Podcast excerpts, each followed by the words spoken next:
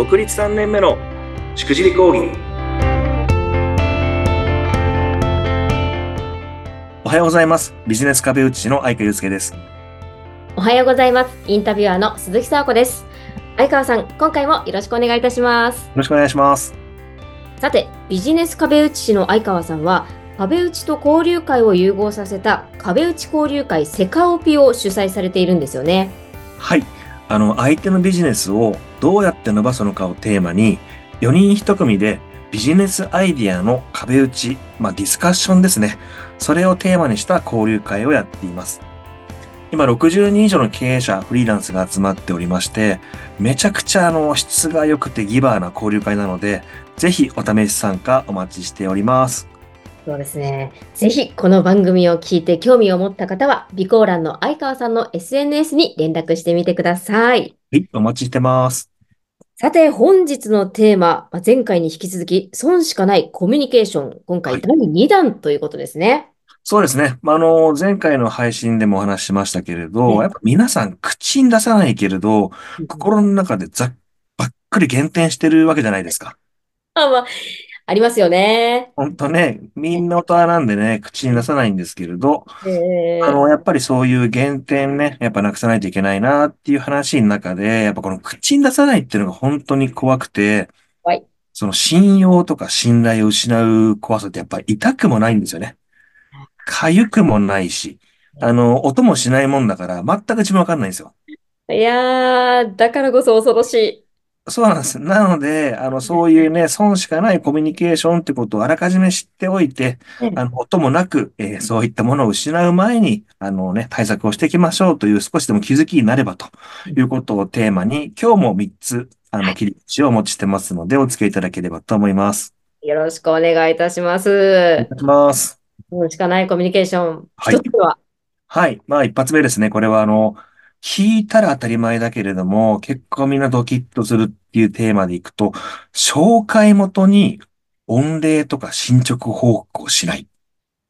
なるほど。なんか聞いたら、まあそうだよねって思いますけど。これ、特にいろんな交流会とかいろんなコミュニケーションで紹介される人もこの番組で多いと思うんですけれど、はい。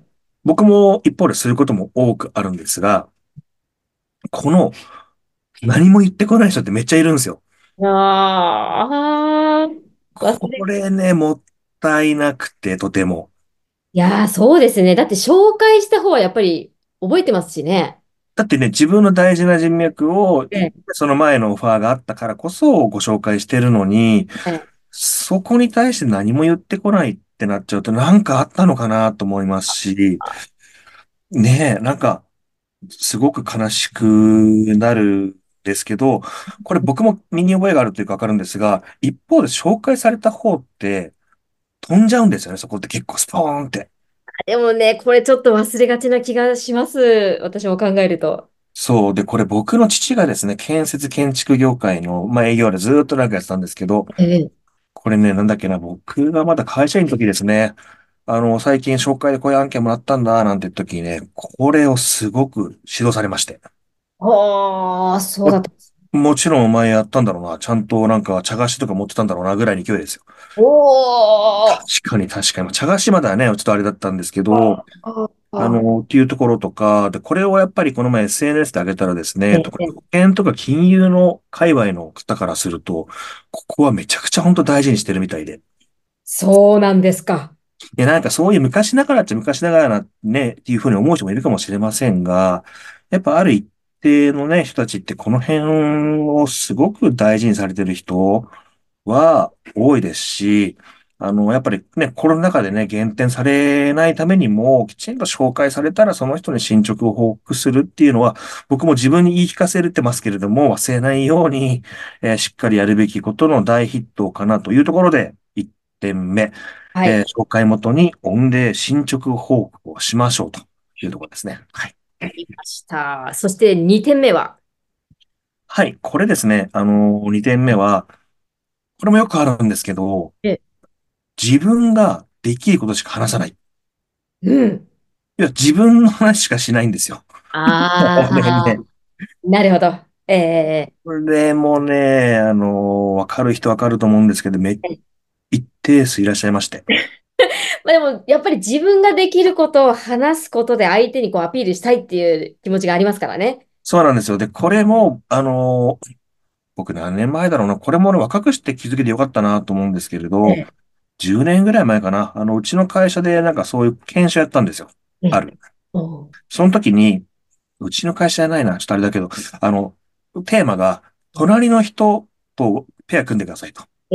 ええ、その人に3分間自分自身をプレゼンして、1000円もらってくださいと。いえー、難しい。はい、どうぞってやるじゃないですか。はい。これでね、すごい稽古出たんですよね。うわー、えー、でも、まず何喋ろうってなりますよね。3分間プレゼンして1000円をもらう。はい。えー、9割ぐらいの人が3分間フルに自分の学歴経験を目いっぱい話して、えー、1000円くださいって言って自分のことを100%話す人がその研修では9割でした。はあ、なるほど。あなんだら自分の持ち物これ買ってくださいって人もいたしね、いろんな人いたんですけど、あの、本当に自分の話をフルにする人が本当9割。うーん。残り1割の人が前半の2割ぐらいを自分の自己紹介させて、え残りの時間を僕こんなことできてこんなことできるんだけれども、って今〇〇さんのお困りごととかニーズに僕なんかつできますかね？みたいな。なるほど。そこか。これ一方で自分が何もそのね、できると言わないと、なんかできます、なんかできませんかって僕1000円欲しいんでって言っても何もわかんないじゃないですか。確かにそうですね。で、自分の専門範囲とかできることってこういうことができるんですけど、って今〇〇さんが困ってる部分で、今僕の言ったことでお力添えできる部分があれば、1000円でフルに頑張りますんでお願いしますみたいな。まあ、そんな感じですね。ああ、うまい。そうなんですね。まあ、聞いてると、まあ、それがいいよねって思いますけど、9割が自分ができることしか話さなかったという。はい。まあもちろん自分の話をした上で、あうん。の、何かお力添えできませんか？ってかもう理想なん、理想っていうかね、なんですけねど、まあ自分の話だけして、えー、よろしくお願いしますっていう人がめちゃくちゃ多いっていうのはこれ実情かと思います。ああ、なるほど。確そうなるとね、あの、次ないんですよ、多分ね。ね。次、ね、話そうと思わないですからね。かにそうですね。ゴリゴリアピールされて終わったっていう感じでしかないですもんね。はい、はい、そうです、そうです。これも気をつけなきゃいけない点なんですね。はい、これもね、損しかしない、損しかないですよね、本当ね。相手、自分に興味を持ってくれない人にね、こっちも興味持たないですし、そこですね。えー、そして、えー、パート3もあるんですね。はい、最後の3番目ですはい。が、これですね、これもツイッターでバズったんですけど、1万え8000いいねぐらいもあったんですけど。これ損しかないコミュニケーション第3弾は、はい。ことに、うん。あることにベクトルが向いて、え、人に向かないっていうことですね。おー。と言いますと、これね、ちょっとことで言うと分かりづらいんですけど、例で挙げたのが、あの、例えば僕がです、あ、それ沢子さんが、はい。僕がいて、僕が沢子さんに、週末何し、何して、何してました？って聞くじゃないですか。で、子供釣りに行きました？って。あ、そうなんですね。つ結局どう釣れました？っうんていう会話って、はいめっちゃあるじゃないですか。ありますね。え普通、よく聞くような会話ですね。で、こうんのまま行って、じゃあ釣れない、釣れなかったんですって言った瞬間に、これね、話終わっちゃうんですよ。終わりますね。あ、そうなんですね。残念でしたね。てんてんてんみたいな。むしろなんか気まずい感じになります気まずい、気まずい、気まずい。今言ったのが何をされてましたっていうこと？釣りされてましたっていうことに対して、あ、あ、釣りどうでした？っていうことに、えーなってしまうと、なかなか話が盛り上がらないし、うんそ、だから話続かないんだよってことがあるんですけど、えそこをことじゃなくて人え、ええ、ええ。沢子さんに、あの、週、ベクトル当てて話をすると、と違うんですよね。おう。これも釣りに行きました。ああ、そうなんですね。結構行かれるんですか？つ、あの、沢子さんって結構釣り行かれるんですか？とか。あ沢子さんはどうなんですか？って。沢子さんは行かれるんですか？って。沢子さんはって言われて当てるんで、そこで釣りに行ったかどうかって抜きにして、沢子さんを起点に話して広がっていったりするんですね。あ、なるほど。全然それ広がり方違いますね。そうなんですよ。うーん。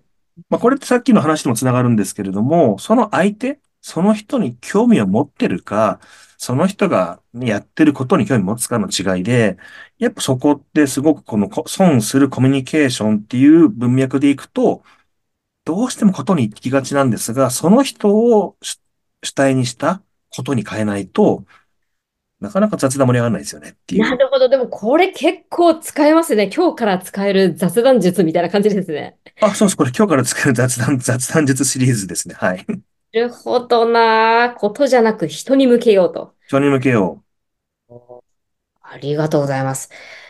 今日も損しかないコミュニケーションということでお話しいただきましたが、改めて簡単に3つまとめていただけますか？う。そうですね。今1点目がちょっとページが飛んでしまい総会元に御礼進捗報告をしないですね。そうですね。あの、ちゃんと、あの、報告をしましょうということですね。はい。そして自分ができることばっかり話さない。はい。あの、自分ができることを話さないことには相手ができることわからないんで、なんもあれなんですけれども、きちんと自分ができることを言った上で何が、あの、決定できるのかといった切り口で話をしていきましょうということですね。はい。そして今お話しいただいたことにベクトルが向いて人に向かない。ここも気をつけたい点ということですね。めちゃくちゃ話が盛り上がりになりますんで、ぜひ。はい今日からぜひ皆さんもね、トライしてみてください。はい、すいません。はい。あ本日もいろいろ私自身もですね、個人的に気づきをたくさんいただきました。相川さん、本日もありがとうございました。はい、ありがとうございました。